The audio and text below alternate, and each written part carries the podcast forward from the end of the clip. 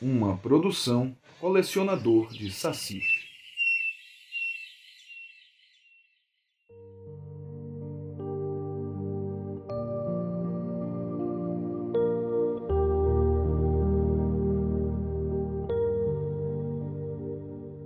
Oi, posso te contar uma história?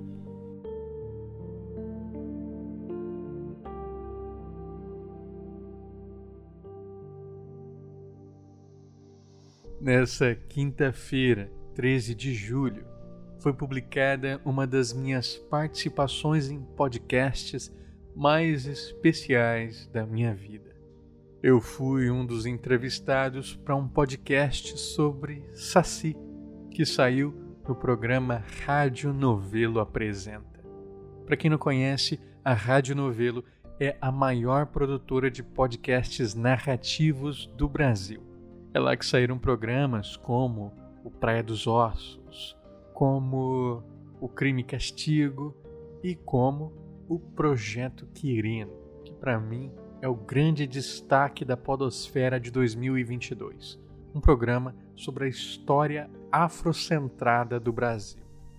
Quem comanda o Projeto Quirino é o Tiago Rogero, que, a meu convite, participou da minha disciplina na UERJ e lá me ouviu falando sobre Saci no intervalo da aula, me convidou a partir de então para gravar esse episódio, que contou ainda com o meu amigo Tiago Vaz, um dos criadores do Saci Urbano. Nesse episódio, a gente vai falar um pouquinho mais sobre essa experiência e discorrer sobre esses vários tipos de saci que eu menciono no programa Saci ruivo, saci loiro, é uma representatividade de sacis do que, que a gente está falando. Eu sou Andrioli Costa e este é o Gotas de Folclore uma dose de cultura popular para encantar o seu dia.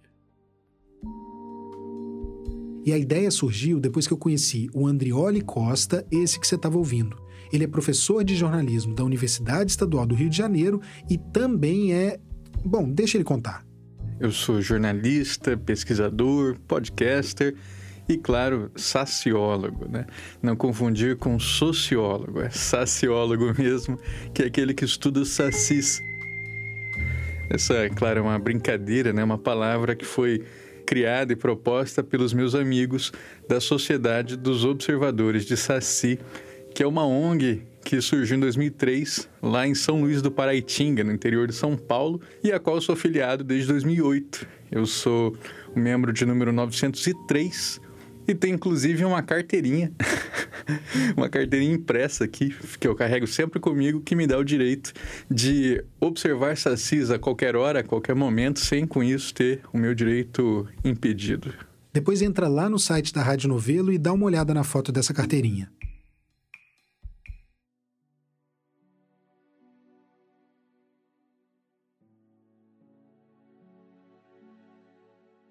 Quando a gente pensa em Saci, qual é a primeira imagem que vem na nossa cabeça? Às vezes criança, às vezes não, mas por padrão, negro, carapuça vermelha e uma perna só. Correto? Pois é, mas esse, apesar de ser o mais famoso, é um tipo de saci, uma forma de ser saci. E existem muitas formas de ser saci no Brasil e nos países vizinhos. E isso era uma das coisas que para mim era muito importante falar num programa de audiência tão grande quanto o RNA, o Rádio Novelo apresenta, porque é uma coisa que as pessoas não costumam prestar atenção. E só quem está dentro desse mundo das tradições orais compreende. Vamos pensar, por exemplo, no Jaci de Aterê. Existem é, algumas pessoas que contam narrativas do Jaci Terê como ele sendo é, um saci que se parece com um menino indígena. Afinal, ele tem um nome guarani, Jaci Terê, fragmento da lua. Se a gente vai para os estados de fronteira, por outro lado, né, Argentina e Paraguai, onde a gente encontra o mito do Jaci Terê também atuante, ele não tem essa aparência. ele é descrito normalmente como um anão pálido, às vezes dizem branco, tá? Mas quando dizem branco quer dizer da luz da lua, né? Branco como a lua e não como um europeu. E com os cabelos dourados. Seu objeto de poder não é a carapuça, como o nosso saci, mas sim um bastão de ouro, com o qual termina na ponta, né, com um apito que ele usa para assoviar. Outros elementos da lua que estão nele. Sabe que a lua ela tem uma forte influência também sobre os fluxos do feminino, né? Então esse é um mito que tem um especial poder sobre as mulheres. Muitas das narrativas do Diacide Terê vão falar sobre o seu poder de encantar e enlouquecer mulheres. Ele inclusive tem um, um típico beijo de trickster, né? Como sabe aquele beijo do perna longa quando ele puxa uma pessoa, dá um beijo, a pessoa fica desnorteada. Né? O Jacide Terê faz isso em muitas histórias. E é muito curioso, porque não podemos esquecer que ele tem esse objeto fálico né, como seu símbolo de poder. É o cajado, quase um porrete. Ele é um sedutor, ele é, ele é poderoso, ele é perigoso para as mulheres. Quanto ao nosso Saci, não há tantas histórias assim dele encantando e seduzindo mulheres. Existem algumas, mas são reminiscências. Eu me lembro ainda do século XIX que tem um poema né, de uma menina que fica adoecida porque o Saci está apaixonada por ela. Mas isso me lembra muito uma história de vampiro, né? um Drácula, que é, vai roubando pouco a pouco as forças da mulher amada. Como estamos no século XIX e as inspirações são muito europeias, provavelmente esse poema vem disso. Esse Saci de Assídia Terê, que se vocês forem para Assunção, se vocês forem ali para os estados de fronteira, vocês vão encontrar com certeza muitas peças de artesanato, muitas representações em estátua desse mito, que segundo um escritor de ficção, o Rosicran, ele é um dos sete filhos de Querana, né? uma história de ficção tão forte que, que se miscuiu com o imaginário paraguaio, enfim, um dia a gente fala deles. E ele é rúbio, rúbio, lembrando, loiro. A primeira vez que eu ouvi falar de um saci no Paraguai era um saci ruivo. E eu não entendia por quê.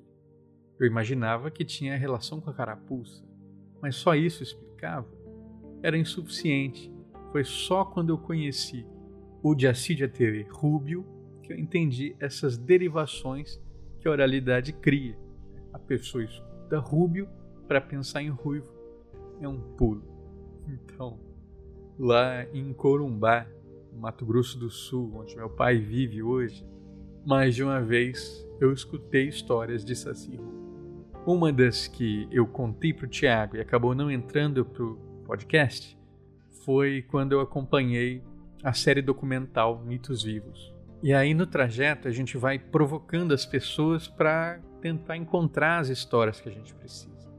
Então a gente para numa loja de conveniência no caminho para Miranda e lá eu aponto para um fumo de rolo e falo: Fábio, a gente podia levar um pouquinho para entregar para o Saci, né?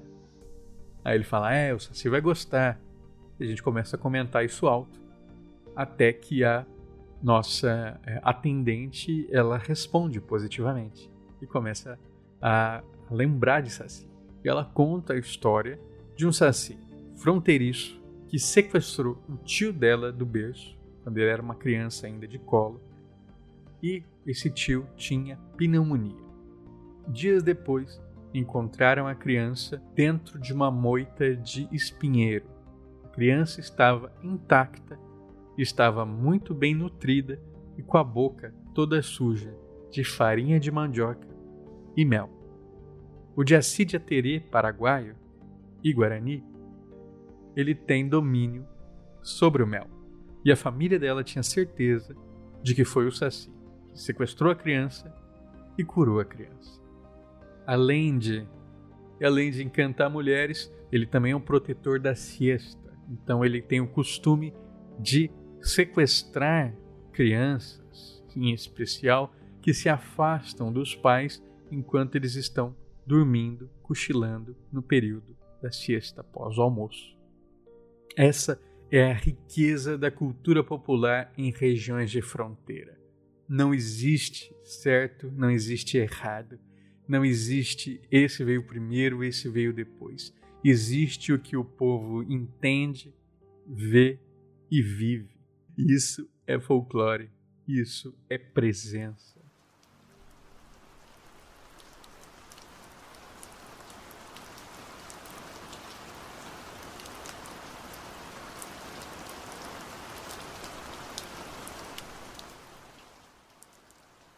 Gostou do programa? Eu espero que sim. Se gostou mesmo, faça como o Daniel Medina, que assina mensalmente os planos do colecionador de sassis em padrim.com.br barra saci ou em catarse.me barra saci. Considere apoiar você também. Eu já falei aqui, mas não custa repetir que no nosso card game que será lançado no dia 7 de agosto, nós temos dois sacis. E um deles é feito pelo Tiago Vaz, que também foi entrevistado pelo Tiago Rogério lá no Rádio Novela Apresenta. Tiago é um parceiraço, eu já gravei por Anduba com ele, eu mencionei ele no RNA, ele foi chamado e agora também tenho o prazer de tê-lo comigo no jogo Cartas de Cultura. Se você quer garantir o seu baralho, acesse catarse.me barra cartas de cultura e já se inscreve ali para ser notificado assim que a campanha sair. Estou contando com vocês. Escuta lá o RNA, me diz depois o que você achou. Muito obrigado pela sua presença.